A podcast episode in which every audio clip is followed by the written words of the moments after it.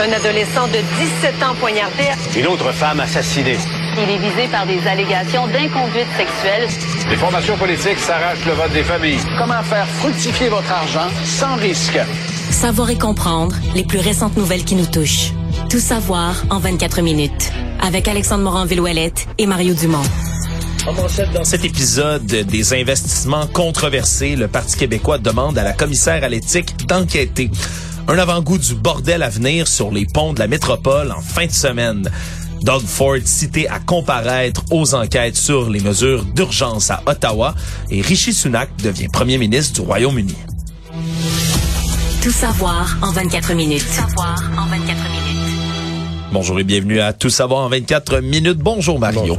Tout d'abord, c'est cet investissement qui a été révélé ce matin par nos collègues du Journal de Montréal. Le gouvernement du Québec qui a accordé une aide de 50 millions de dollars à LMPG, qui est une entreprise dont l'un des administrateurs agissait à ce moment-là comme mandataire sur la fiducie sans droit de regard de Pierre Fitzgibbon, qui est le ministre, on peut pas vraiment dire nouveau ministre de l'économie comme il l'était déjà, mais plutôt le nouveau super ministre, puisqu'il hérite également du dossier de l'énergie. Et là, Mais en fait, les deux, le 50, il y en a une partie qui venait direct de son ministère, puis l'autre partie venait d'Investissement Québec, qui est sous la gouverne, est un le, le plus gros organisme sous la gouverne de son ministère. Exactement. Et on rappelait ce matin sur nos ondes, au micro de Philippe Vincent Foisy, lorsque Pierre Fitzgibbon s'est présenté, il a rappelé que l'administrateur de l'entreprise, lui, a quitté ses fonctions de fiduciaire au moment où l'investissement était accordé à LMPQ.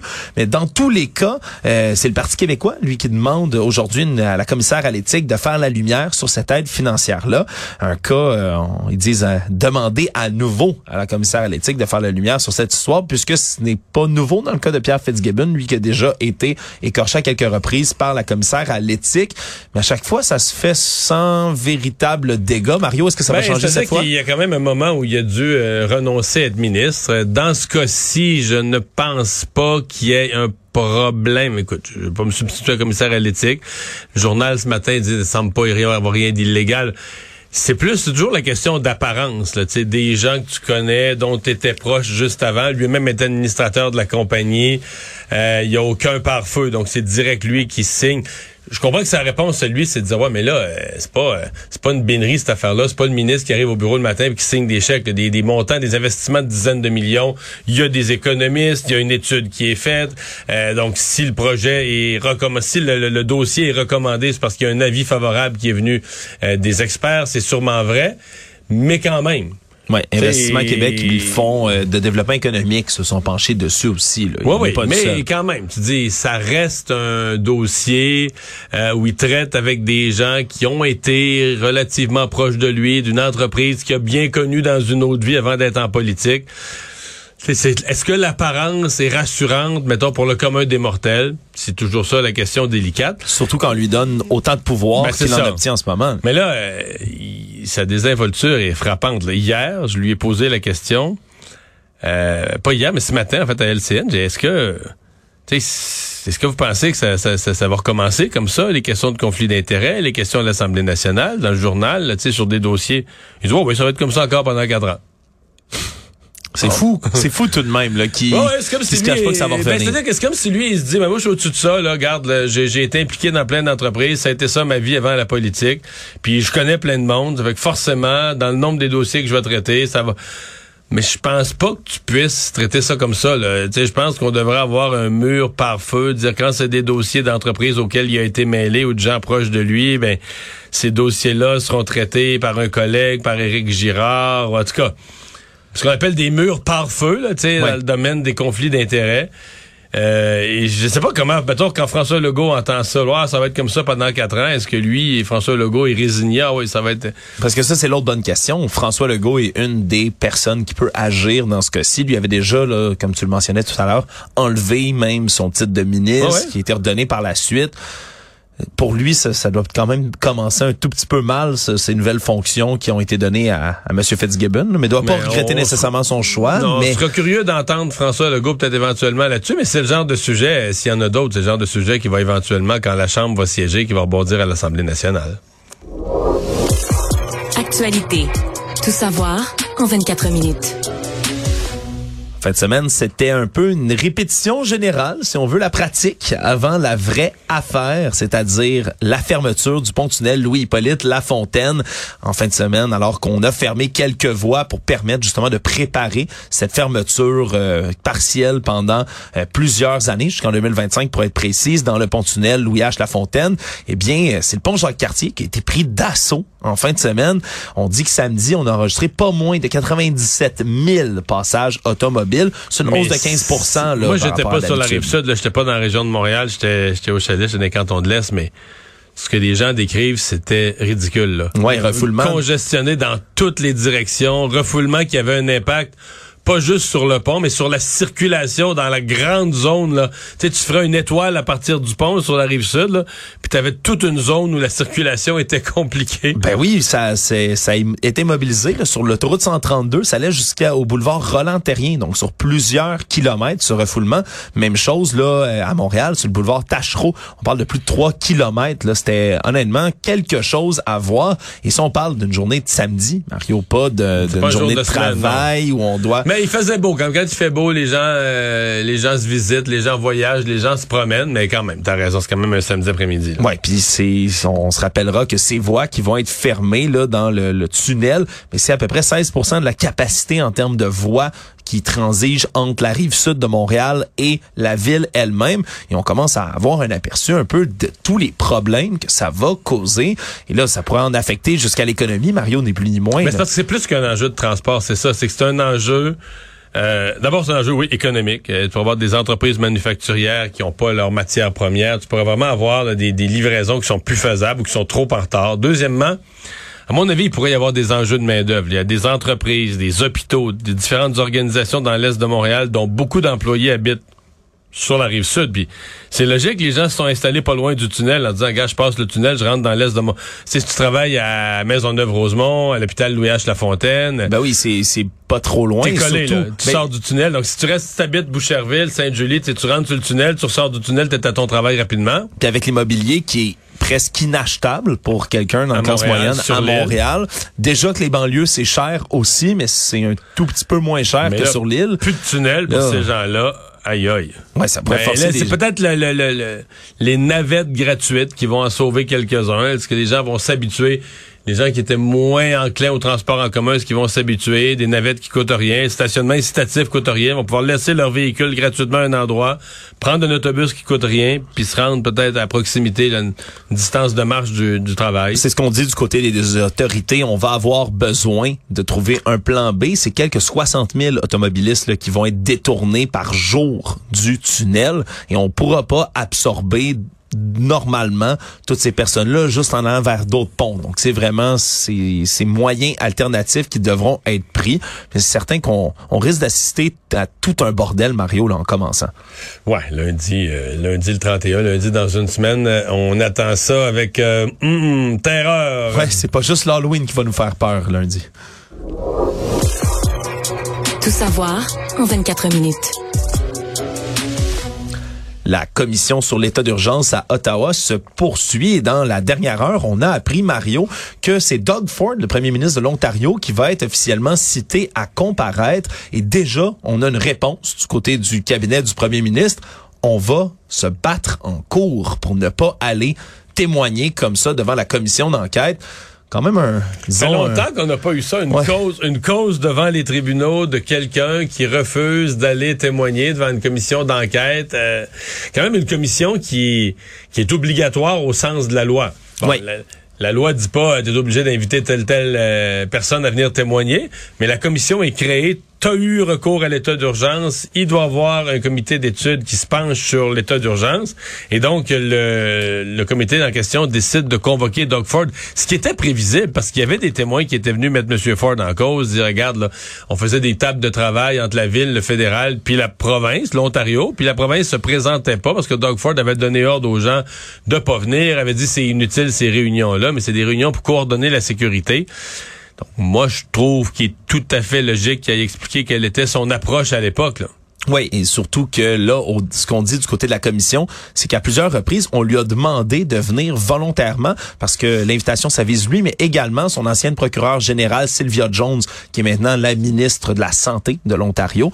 Euh, on, les, on, dit qu'on leur a demandé là, de manière volontaire, venez, présentez-vous. On aimerait que vous fassiez une... déposition. Et on semble-t-il qu'on a refusé à de nombreuses reprises, ce qui maintenant ben, force la commission à les citer à comparer, ni plus ni moins. Surtout que maintenant, ils ont les, les pour le faire, comme tu le dis, puisqu'on a entendu à de nombreuses reprises le nom de Doug Ford dans les échanges.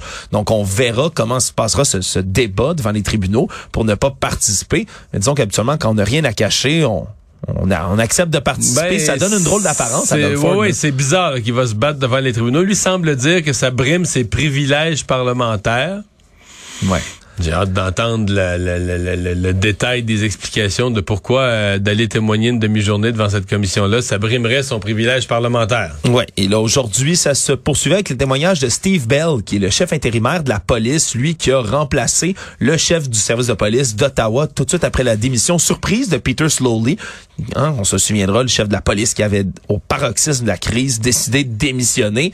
Et là, lui, euh, qui gérait avant euh, d'avoir ce poste-là, l'escouade qui est chargée d'analyser les renseignements qui sont fournis par la police provinciale de l'Ontario, mais a témoigné en disant que si ça avait été une grande manifestation dans laquelle les gens avaient été respectueux de la loi, des gens qui qui comptaient pas enfreindre ni plus ni moins des règlements municipaux et provinciaux pour s'installer, ça se serait bien géré. Mais ce qu'il dit ensuite, c'est que ben là on s'attendait à ce que ce soit une manif comme les autres. Ça l'a pas été. C'est une des raisons pour lesquelles ça a dégénéré. Un autre document. Mais en même temps, on lui, lui dit ça, mais tout le monde lui, lui fournit, tout le monde lui jette dessus euh, toutes sortes d'exemples, de preuves pour dire oui, mais ça vous venait de partout. les indications à l'effet que c'était pas ça du tout. C'était pas une manifestation pacifique d'un jour. Là.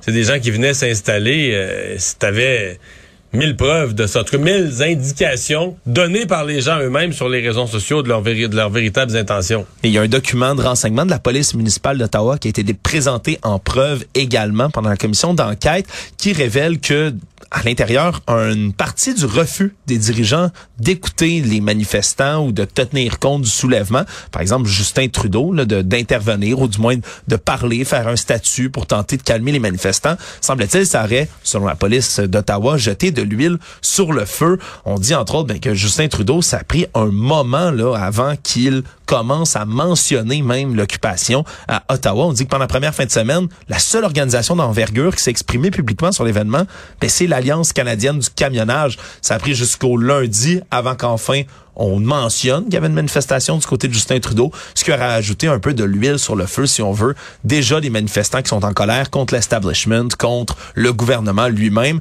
Donc, euh, ça se poursuit encore et toujours, ces, euh, ces comparutions devant la commission sur l'état d'urgence. Le Bureau de la concurrence lance officiellement une enquête sur l'augmentation des prix à l'épicerie une semaine après qu'on ait adopté à l'unanimité une motion dans ce sens à la Chambre des communes à Ottawa. On veut recommander des mesures que les gouvernements peuvent prendre pour, entre autres, contribuer à améliorer la concurrence dans le secteur, mais surtout de connaître la vraie raison de l'augmentation des prix, parce que l'inflation a gonflé les prix d'à peu près tout, mais dans le domaine de l'alimentation, c'est beaucoup, beaucoup plus grave, disons, cette augmentation-là, Mario. Ben, ce qu'on va surtout aller, vouloir aller fouiller, c'est est-ce que est-ce qu'il y a eu fixation, collusion des prix? Euh, est-ce qu'il y a eu fixation volontaire de prix euh, supérieur à ce qui était justifiable en fonction de... Parce que les, supermarchés eux-mêmes, les épiceries ont payé plus cher pour leurs céréales, pour un paquet de denrées, mais est-ce qu'eux nous l'ont vendu trop cher? Euh, est-ce qu'ils ont donc, faisant ça, gonflé artificiellement leurs profits sur le dos des pauvres consommateurs? Je, trouve ça bien. faut qu'on soit pas aux deux conclusions, par exemple. Hein. Oui, parce que ça se pourrait qu'on finalement ça soit normal. Ben qu'on dise il y a eu de la concurrence, puis c'est sûr que dans un contexte général d'inflation, euh, les profits augmentent, là. Mais les profits augmentent, mais si tu fais 8 de, si tu fais 8 de plus de profits dans une année où il y a 8% d'inflation, tu fais essentiellement les mêmes profits. Là. Mhm. faut... Ils sont juste gonflés par... C'est juste que les- Mais ça pourrait être bon quand même pour la, la transparence envers le Ah. public ou parce qu'on on va, euh, Personne on va recevoir. ça. Ouais, puisqu'on veut on veut recevoir des représentants de l'industrie là, donc des dirigeants même de, de chaînes de supermarchés. Ça, ça pourrait juste les avoir en commission parlementaire, les entendre parler, révéler, expliquer par eux-mêmes de la bouche du président, de la présidente, qu'est-ce qui se passe, pourquoi on a autant gonflé les prix? Euh, ça peut quand même éclairer les Canadiens, Canadiennes à savoir, ben, est-ce qu'on nous a joué dans le dos, Ouais. Mais moi, ce que, je crois, ou pas? ce que je crois assez peu, c'est cette idée qu'il n'y aurait pas de concurrence. Là. Tu sais, que- qu'il y aurait une collusion. C'est un géant américain qui vient débarquer il y a quelques années après, Walmart, après à peine, Walmart veut ravir euh, le marché de l'alimentation, a maintenant du frais, des légumes. Euh, T'as des bannières à bas prix qui, du Québec ou, du Canada qui luttent contre Walmart. T'as Costco dans son créneau, etc. Euh, T'as les grands de l'alimentation qui sont déjà en concurrence les uns avec les autres. Fait que tu sais, l'idée de dire ah là, ils gonflent leur prix, ils nous volent, pas de concurrence. Pas vraiment, là. Pas vraiment. Est-ce qu'il y a eu collusion sur certains types de produits? Peut-être, on le saura. Savoir et comprendre. Tout savoir en 24 minutes. Il y a des Québécois à l'approche de l'Halloween qui sont excédés de voir certaines de leurs décorations disparaître. Il y a eu euh, une espèce de mouvement, semble-t-il. Peut-être que c'est des cas qui semblaient isolés auparavant, mais que les réseaux sociaux ont permis d'établir une corrélation entre différents citoyens et citoyennes qui sont tannés de voir leur déco se faire voler, ni plus ni moins, par des gens sans scrupules si bien que certains citoyens ont décidé de prendre les choses en main et de publier sur les réseaux sociaux des images filmées avec des caméras de surveillance chez eux de voleurs en pleine action, pris la main dans Qu'on le voit sac. quand même bien. Oui, pris la main dans le sac, je dis, je mets euh, peut-être plus la main dans la citrouille dans certains cas, alors que c'est un des un des produits comme ça qui est beaucoup dérobé, une attitude qui peut ben permettre peut-être d'avoir un, un certain sentiment de satisfaction, de vengeance pour les citoyens, mais qui n'est pas nécessairement la bonne chose à faire. Ben, euh, on a parlé aujourd'hui à un avocat spécialisé euh, en droit criminel qui dit non, c'est pas la chose à faire. La chose à faire, si vous avez des images de caméras de surveillance, l'image, c'est de les remettre à la police. Là où il s'avance moins, c'est est-ce que la police va s'intéresser? Est-ce que, en fait, Est-ce qu'ils vont mettre beaucoup de, de, de, de temps et d'efforts? Est-ce qu'ils vont venir chez vous? Je pose même cette première question parce que moi, il m'est arrivé au moins deux fois que la police, après des actes criminels, que la police refuse de se déplacer. La police dit, ben venez au, vous avez des assurances, là, venez au, venez au poste, comptez-nous ça un peu, puis on va, euh, on va vous donner un numéro de dossier pour vos assurances. Ouais. Fait que tu sens pas un gros effort d'enquête, tu sens pas un gros intérêt pour la cause. C'est des petits vols, des petites affaires, des petits vandalismes. Euh, on a d'autres choses à faire. Nous autres, la police, on enquête les grosses affaires, les meurtres. Mais le problème, c'est que la police peut pas prendre cette attitude-là parce que c'est comme si tu disais que les c'est comme si tu disais que les petits crimes sont plus jamais punis. C'est quasiment comme si tu disais que les petits crimes sont, sont plus criminels, sont, sont légalisés ou légalisés par parce que tolérés. Et ça, euh, ça marche pas. On peut pas vivre de même. On peut pas euh, tolérer le vol, tolérer le crime, parce que là, on se dit, c'est pas un gros vol. Puis, mais c'est-tu légal? On peut-tu voler? Je peux-tu, moi, chez mon voisin, voler ses fleurs, ses pots à fleurs, ses affaires, ou je peux pas, là? Ouais, la police fera rien euh, de toute Ben manière. ouais, c'est ça. euh, Mais, semble-t-il qu'en droit, ce n'est vraiment pas la bonne chose à faire. En parlant de l'Halloween, l'Ordre des infirmières et infirmiers du Québec lance une campagne aujourd'hui contre les costumes sexy d'infirmières à l'Halloween.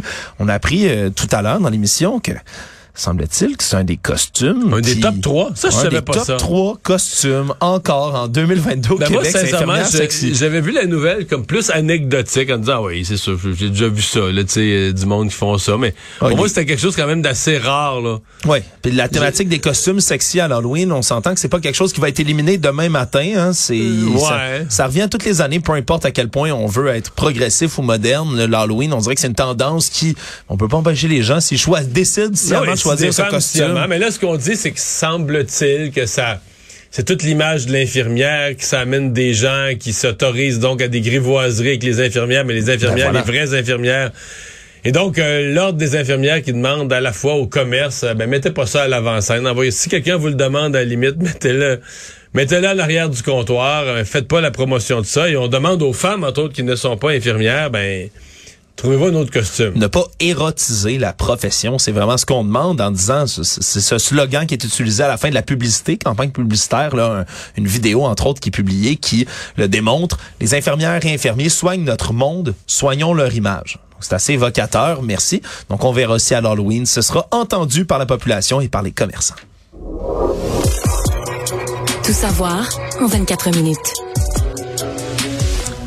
Depuis vendredi dernier, on recherchait Olivier Benoît, ce jeune homme atteint de trisomie 21, qui était recherché parce qu'il n'était pas rentré d'une promenade avec son chien dans l'Anaudière, dans le coin de Sainte-Donat. On, était rendu à trois nuits à la Belle Étoile, trois potentiellement. Nuits. Exact. Puis on avait fini par retrouver son chien dimanche dans le secteur Notre-Dame de la Merci. Et donc, on a continué à concentrer les recherches dans ce secteur. Il a finalement été retrouvé un peu avant midi dans le secteur de la Croche à Saint-Donat. On dit selon la Sûreté du Québec que son état de santé là euh, est stable, il va bien, semble être sain et sauf, mais il va quand même être évalué par mesure préventive. Il a sûrement été aidé par la météo là. Ouais, certainement. Exceptionnellement chaude pour la saison, faisait même beau, la nuit. Faisait chaud, même la nuit.